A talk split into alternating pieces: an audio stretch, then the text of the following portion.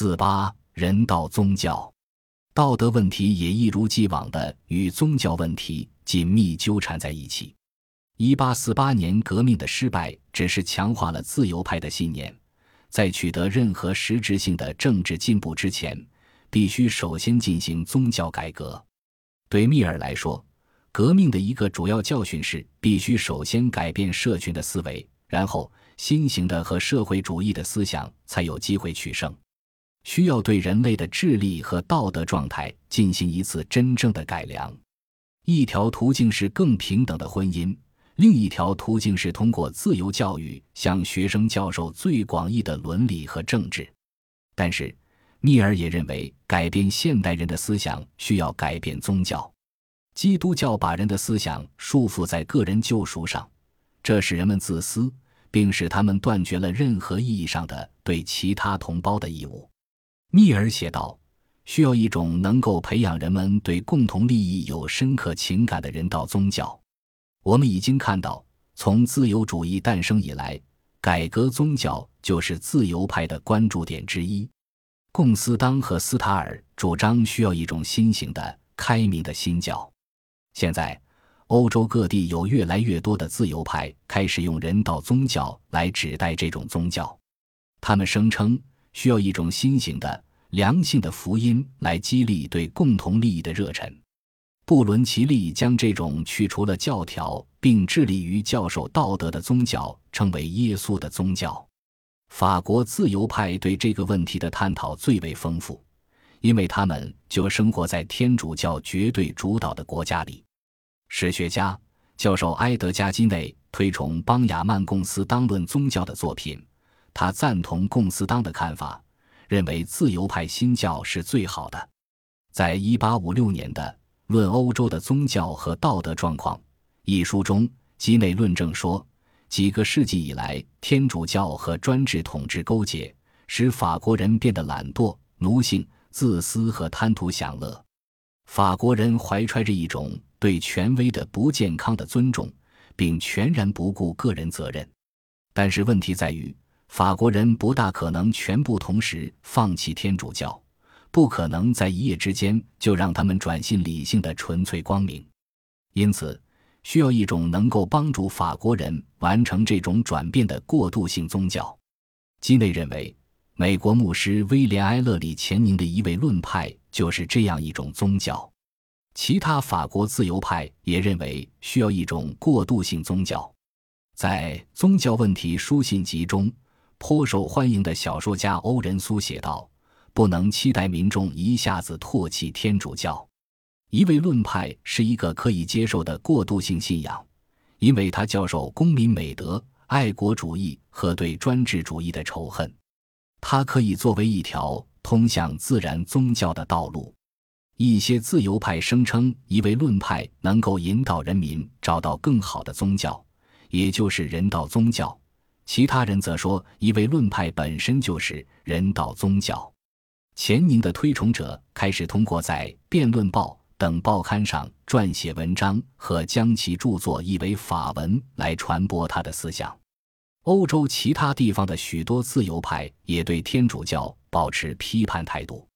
德意志的国家词典一般来说对天主教都很有敌意，谈到耶稣会的时候更是咬牙切齿。他说：“耶稣会发动了一场反对我们时代的人性和教化，反对光明和启蒙，反对人民的安乐，反对国家的福祉和家庭的幸福的全面战争。他们是威胁最神圣的自由主义信条的顾忌。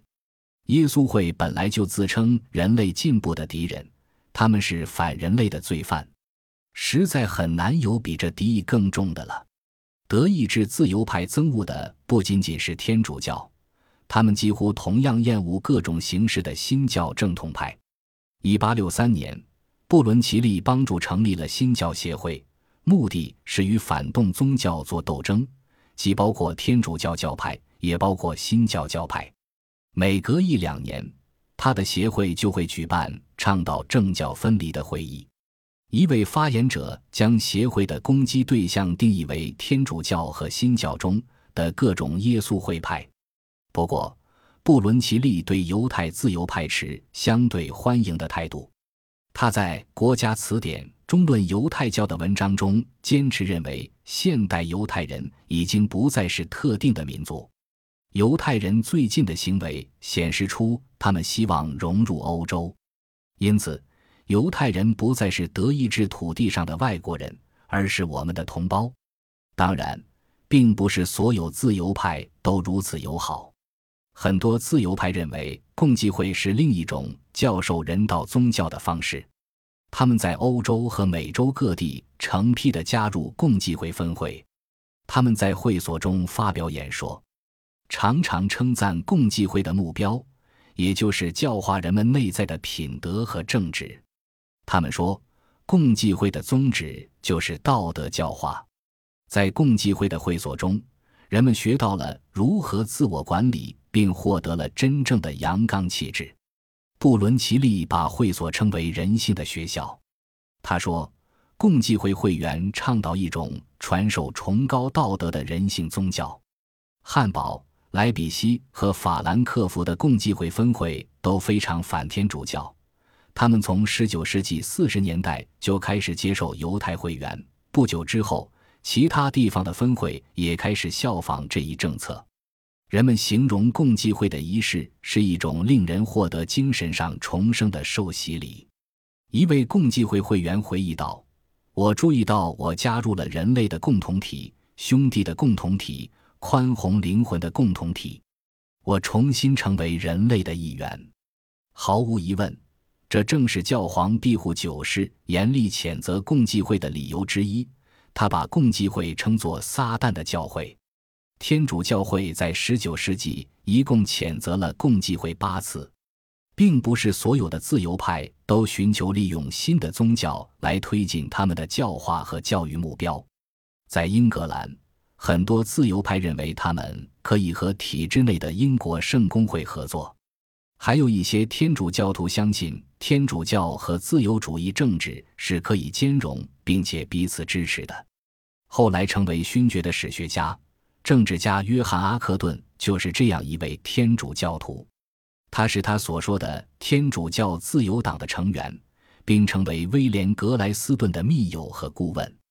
阿克顿推崇蒙塔朗贝尔这样的天主教自由派，但是阿克顿也说，天主教如果想在现代世界中保持活力，就应该进行改革，应当对科学和新的知识更加开放，应当修改那些临时的或者仅仅是表面上的教条内容，并放弃对教皇无条件服从的义务。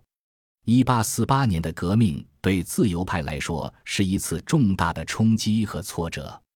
革命迫使他们明白出现了新的境地，君主专制和天主教的反革命分子依然是重大威胁，但是他们现在还要面对来自左派的新威胁，比如激进民主、共和主义甚至社会主义等政治倾向。